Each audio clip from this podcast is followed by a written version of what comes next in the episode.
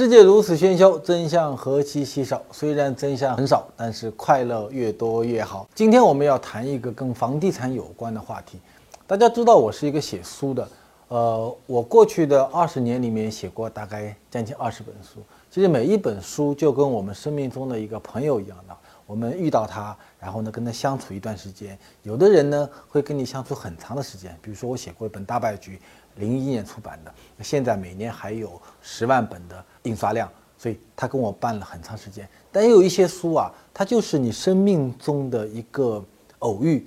我在写大白局之前的一本书，是一本很薄的书，他写的是在九十年代末，就是中国在一九九八年的时候开始搞城市化建设，全中国第一个房价开始上涨的城市就是。我居住的那个城市叫做杭州，然后杭州房价上涨的背后的那些买房子人是谁呢？居然不是杭州的市民，而是从温州来的一批温州人，叫温州炒房团。这是中国城市化进程中的第一个现象级的事情。那么，为什么温州人会成为中国城市化以后的第一批掘金者？那杭州会成为中国城市化以后第一个房价暴涨的城市。有一段时间，杭州的房价排在全中国的第一位，是因为温州是七八年以后啊，中国改革开放的民营企业发展最快的一个地方。很多温州人提出所谓的“四千精神”，千山万水，千言万语，千方百计，千辛万苦，然后跑买卖全中国。早年呢叫做投机倒把，后来呢叫做专业市场。所以。在七八年到九八年，他们二十年时间积累了庞大的民间的资金。但是温州啊是一个特别偏远的一个地区，交通非常的不方便，也没有好的高校，所以它不是一个大工业制造的很好的一个基地。所以在二十年的民营经济发展以后呢，它的资金就开始溢出来，温州人、温州钱就跑到全中国来。就在温州的资金跑出来的时候。中国开始搞城市化建设，所以温州人是第一批意识到不动产、房地产是未来中国城市化发展中重要的一个红利，就跑到杭州来抢房子。结果杭州的房价开始暴涨，当时被认为是财富的一个巨大的恐慌。今天，杭州的房价仍然处在一个成长的过程中，所以我们今天会请到一个房地产的专家，也是我的朋友。他和我一起来研究说，在过去的这个将近二十年时间里面，作为全中国房价第一个上涨、曾经是全国房价第一名的城市，到今天它发生了怎么样的变化？我呢把他请上来之前，先给大家看几张表格。大家看，第一张表格是杭州市人口增长的一个情况，大家看到没有？是一个陡状上升的。一个情况就是说，在过去的将近二十年时间里面，杭州是一个人口净流入的城市。第二张图是杭州市的人均居民收入的增长情况，大家看也是一个高速成长的情况。但是你来看第三张图，杭州房价上涨的图，你会发现说有一个拐点，在二零一零年，二零一零年以后的几年，杭州的房价居然处在一个盘整的时期。但是你知道吗？二零一零年以后，杭州才真正成为一个中国非常重要的城市。是因为阿里巴巴和移动互联网的崛起以后，使得杭州在二零一零年以后成为了所谓的全世界瞩目的电子商务之都。在这将近二十年的时间里面，杭州房价的背后有着怎么样的一个故事？八九零，请出我们的朋友德科地产频道的创办人刘德科。好，欢迎德老师好，好久不见，好久不见。对，一见面就来做我们的节目。刚才我们谈到了这个。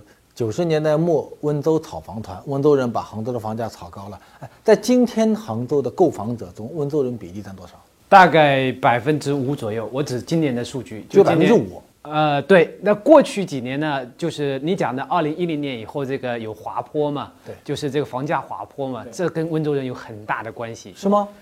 这个我总结了一下啊，在二零一零年到一五年，这个全中国的城市。有房价下降的剧烈下降的只有三个比较著名的城市啊，一个是杭州，一个是温州，还有一个是鄂尔多斯。另外两个你很容易理解吧？对，那杭州你就空心化。对，你杭州产业阿像你讲的阿里巴巴崛起了，对，它还在下降。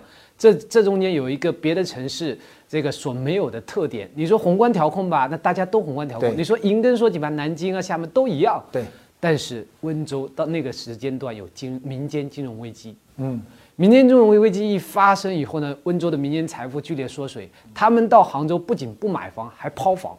你想想，这个一来一去差好大。对，因为我们说一个城市吧，它的房价和涨跌，按我的观点，跟几个指标有关系啊第一个是人口的净流入还是净流出啊对是吧？那么杭州应该是比较好的一个曲线。对。第二呢是产业经济的发展，那么杭州经济发展也很好。第三呢是跟政府的土地供给的有效控制。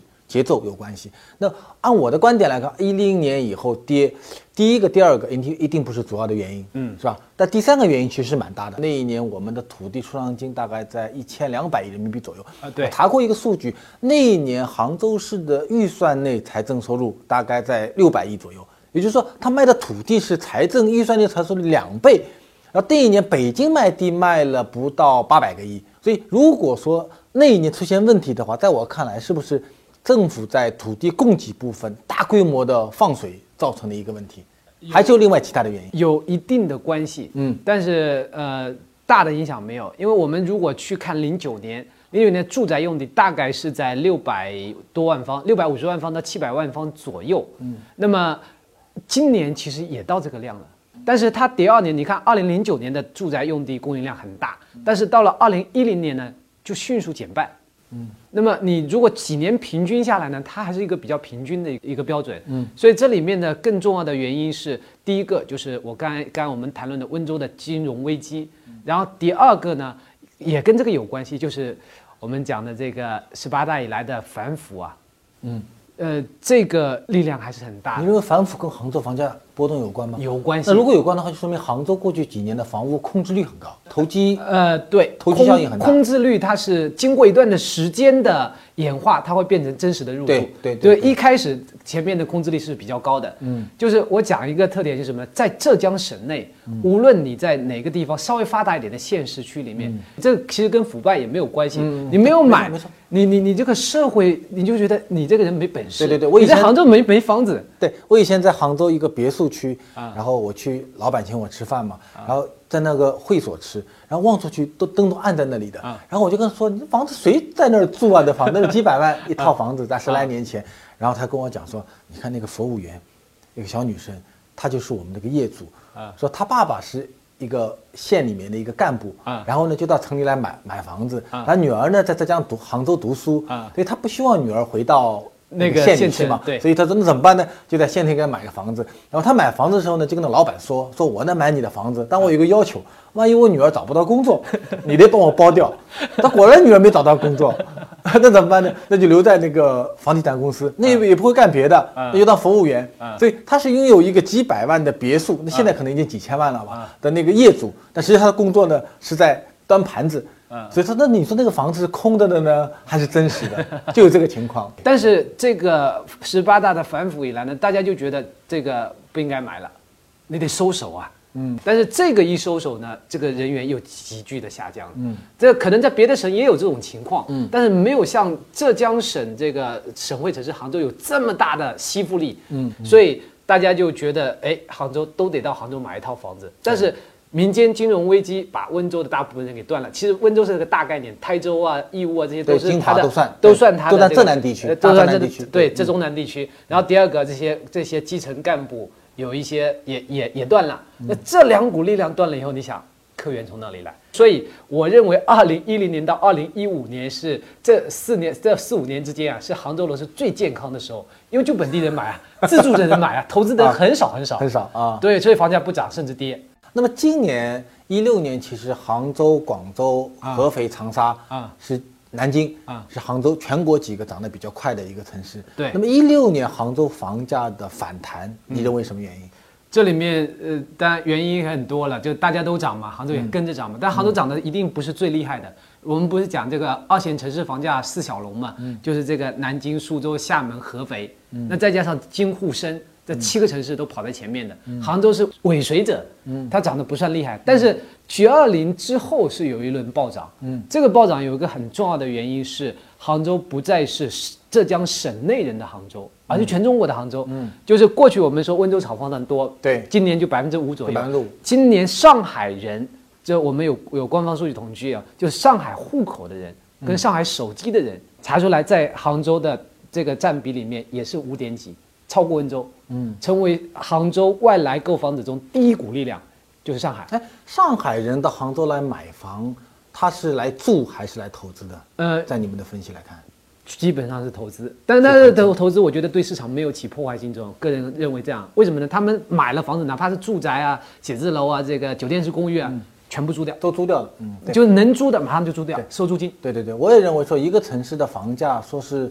泡沫还不是泡沫，其实最最关键的是房子有没有人在住。对就你哪怕二十套房子，十九套是租出去的话，对只要在使用的话，房子是活的，空的呢，等着死等的，那就出问题了。对对问题就在这。然后呢，不仅是这个上海人，现在比例比较高的，像北京、广州、深圳是吗？都挺多的，就是这个到杭是州来买房到杭州来买房。这里面有两个原因，第一个就是就是别的城市都涨了，杭州在九月份之前涨得不明显，大家觉得是个洼地。杭州这么好的城市，哦第二个原因呢，就 G 二零为什么之后暴涨？我我认为原因很简单，就一个。央视连续七天对杭州进行直播，这个广告费你怎么算？就是这个画面刺激啊，嗯有时候比经济学家的分析更要命。连续的画面刺激，你受得了吗？杭州这么美，对，而且杭州确实，你从呃零零年以后到今天，如果我们跟上海比的话啊，确实反差很大。我记得零零年的时候，杭州市中心的房子大概在三千五到四千五左右一平方，全国最贵。我记得那时候有人跟我说到杭到上海的人民广场附近有一个二手房，我印象很清楚，叫我去看那房子三千五一平方，所以那个时候觉得差不多的一个房价。但今天你看上海过十万的房子，应该在三十个以上楼盘应该有吧？有的。对如果正常销售的话，有的。有的，对，杭州有吗？杭州几乎没有。对，所以就差距就会非常非常的大。对呃，你不要说跟上海比了，现在杭州的房价排在哪？全国排在第几名？呃，我们粗略的计算啊，嗯金沪深肯定超过它，第二个超过它的还有厦门、南京。南京也超过杭州，南京是涨幅超过杭州，这个这个绝对值超过杭州，这就意味着原来南京是比杭州低的，嗯，低得多，原来低低低得多所以你可可见，南京涨得多厉害。嗯，南京为什么房价高啊？就是还有一个影响房价的是城市股价，城市股价有两个重要的因素，一个是地铁，嗯，一个是产业进入。对就南京在过去的这个二零一零年到二零一五年之间，很好的完成了城市的股价。这个股价很好，就是什么呢？主要是地铁。它现在南京的地铁差不多是将近三百公里，两百九十公里左右。嗯，你知道杭州只有多少吗？嗯，九十公里。啊，杭州跟它差了很多。那这个就是导致你的城市扩张是无效的，因为没有地铁进去嘛。你现在杭很多杭州人住在郊区，生活很痛苦的，没有地铁。但是呢，现好消息是什么呢？杭州现在除了 G 二零开完了，它还有二零二二年的亚运会。二零二二年亚运会，在二零二二年之前呢，杭州要建四百多公里的地铁，全部要通车。原来呢，你可能不太相信政府说这个地铁什么时候通车，什么时候通车。现在有亚运会是个倒计时啊。德哥就是，如果我们市民啊，他任何一个城市市民收到一个城市的房价，他的心情会很纠结啊。嗯，你比如说，我我见到杭州人说，你看我们杭州是电子商务之都，是吧？然后风景那么漂亮，我们的窗外就是西湖，对对吧？哎，但是杭州的房价，你看跟上海比差那么多，对对吧？然后是不是觉得 我这个城市有问题？那第二呢，如果房价涨得很高的话呢，又拍着桌子骂你，凭什么卖的那么贵？对就那么一个城市的吸引力啊在过去十多年来看的话，和它的房价的，你觉得它的政党和合理的关系应该到底是怎么样的？这个永远找不出合理的关系，因为中国的共识太少嘛。你你房价在不是在一九八七年《人民日报》上就有文章说，房价这么贵，这个、这个大学生毕业要几上百年才买得起。对那时候房价八百多块钱。对，但现在确实很麻烦啊！你看我前两天去做材料，新加坡，新加坡一个年轻人，嗯他如果在一个机构里工作，大概六年的收入可以买香港十九年。嗯，你说北京、上海要多少年？像八九零同学要多少年才能够买得起这房子？那肯定是不合理的嘛。工资太少，只能吃饱。但是这个大家这个地区之间不一样嘛，它新加坡是个城市国家，香港是个地区城市，我们中国的地区城市，那他们的财政是独立的，然后他们的人口基本上是没有流，就是说有剧烈增长的。我们今天是自由迁徙，你今天想到北京去住，你有钱人都去北京了，北京绝对不是北京人的北京，杭州也不是杭州人的杭州那。也就是说，中国未来大城市中心论对，还是一个主力呃这没办法。那如果这个是个模型的话，也就是说，中国一线城市或者省会一线城市的房价的波动仍然跟货币和经济增长成正相关关系。对，就是一个城市对于它的周边地区，它在省内的吸附力，对全国的吸附力，这个跟房价的关系会更高。你的吸附力越强，你的房价必然涨。嗯那么，其实今年以来，你看房价开始涨了，包括杭州在内，都开始进行了一系列的调控的政策。在你的分析中，哪些政策是比较有效果？就是把银根收掉就好了。还你认为还是个货币问题？对，然后第二个你要解决的是土地。今年 M two 肯定是按社科院的统计数据要达百分之二十了，啊是吧？总理说今年十三，肯定不止十三啊明年这个状况的话，十九大开，经济要发展，肯定还还是维持在十三到二十之间。就收银根这件事，三年之内是不用想的。啊那好产业转型一定会存在。那么在这个前提下，还能干什么？有有效果的是什么呢？现在其实热点城市所有的房价都处于管控状态。嗯，就是杭州呢？杭州当然也不例外啊，所有城市都一样。你会看到所有城市接下来的房价都不会涨了。不涨是什么原因呢？是在消化的过程，还是控制的原因，还是到拐点的原因？因为现在很多很多认为说今年对十一月份到了拐点嘛，这跟拐点没有任何关系，跟拐点没有关系就是第一，你地产商想拿预售正常的卖房子，对吧？嗯，你要涨价拿不到，那就是跟一零年那时候情况一样，有些城市就是你的你的房价啊。房子你来报备给我，比如啊说五万以上啊。你就不能开，哎，是这意思吧，对就若干万以上，若干万以上就不能开就各个城市都这样。对啊，然后各个城市有稍微有点不一样的，说那我有些地产商说那我就五盘啊，嗯，然后政府又说五盘也不行，你必须开，而且必须按这个价开，我算过了，你有利润。嗯，所所以就管制管制价格价格管制。我觉得这个也有一定的，你不能完全怪政府这种行政之手啊，嗯在这个时期呢有一定的合理性。可是过了这个时期以后怎么办呢？这问题答案在风中飘。答案在风中飘，眼泪在心中烧。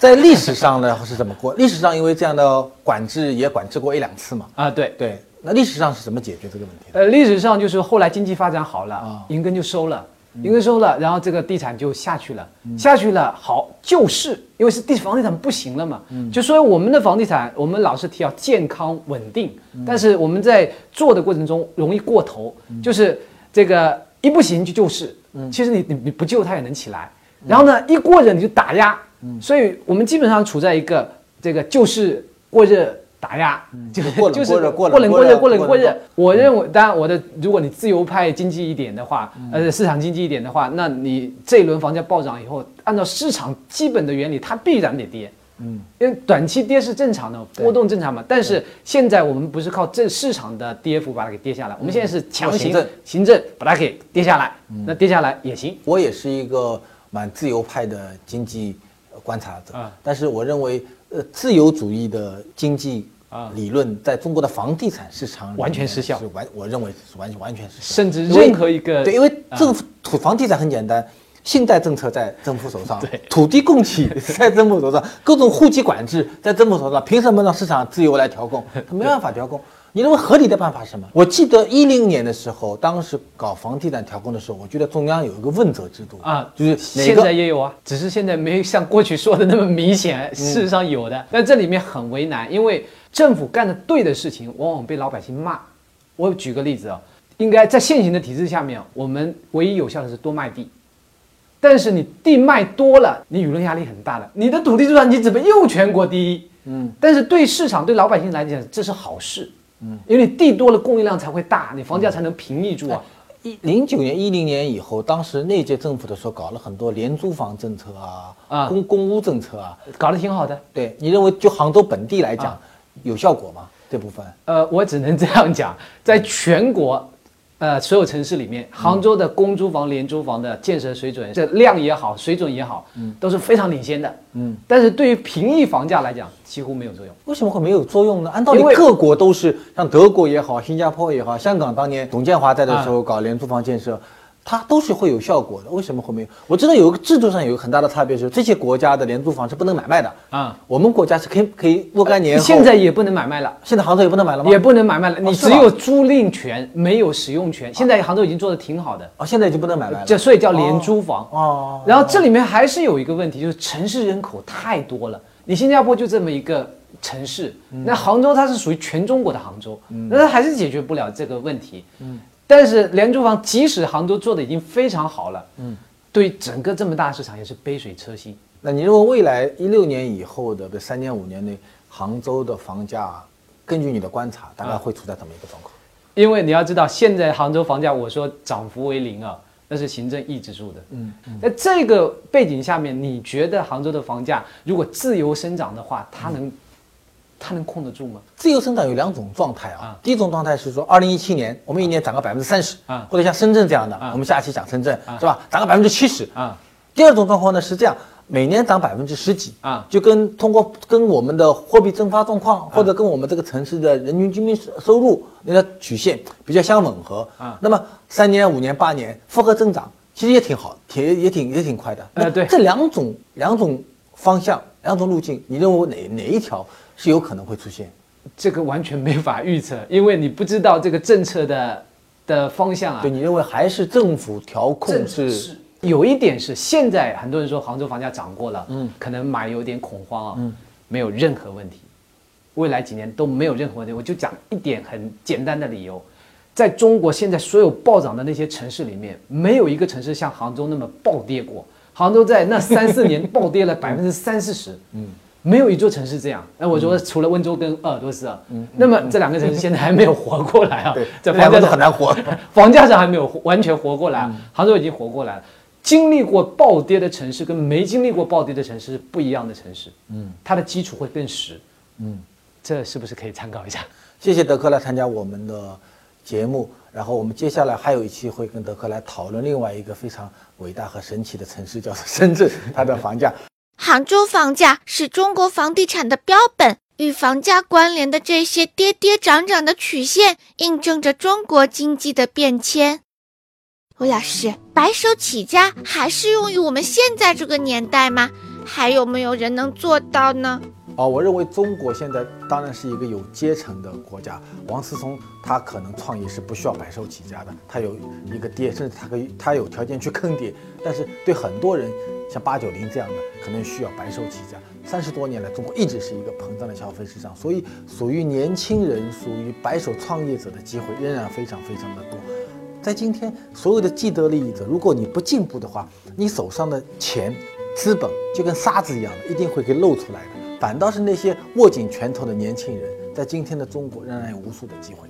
吴老师，您认为颜值和才华对普通人来说哪个更重要呢？啊，对八九零来讲，可能颜值是最重要的。对，呃，一个人长得呃好看，或者长得干净体面，对自己负责任，我觉得还是蛮重要的一件事情。那么才华这个东西是上帝给你的礼物，但也可能是上帝给你的惩罚哦。比如说在商业世界里面，真正跑到最好的、跑得最远的那些人，一定不是最有才华的人，而是那些最勤奋的人、最敢于付出的人，甚至说是那些愿意为别人着想的人，是那些情商很高的人，能够跑得更远。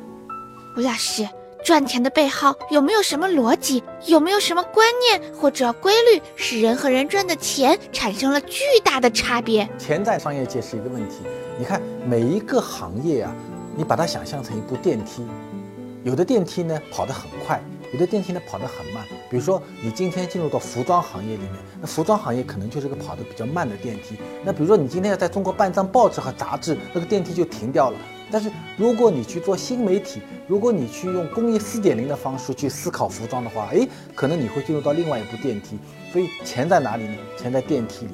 所以你能够进入到一部快速成长的电梯，那么钱就在那个里面。钱一定跟行业、跟趋势有重大的关系。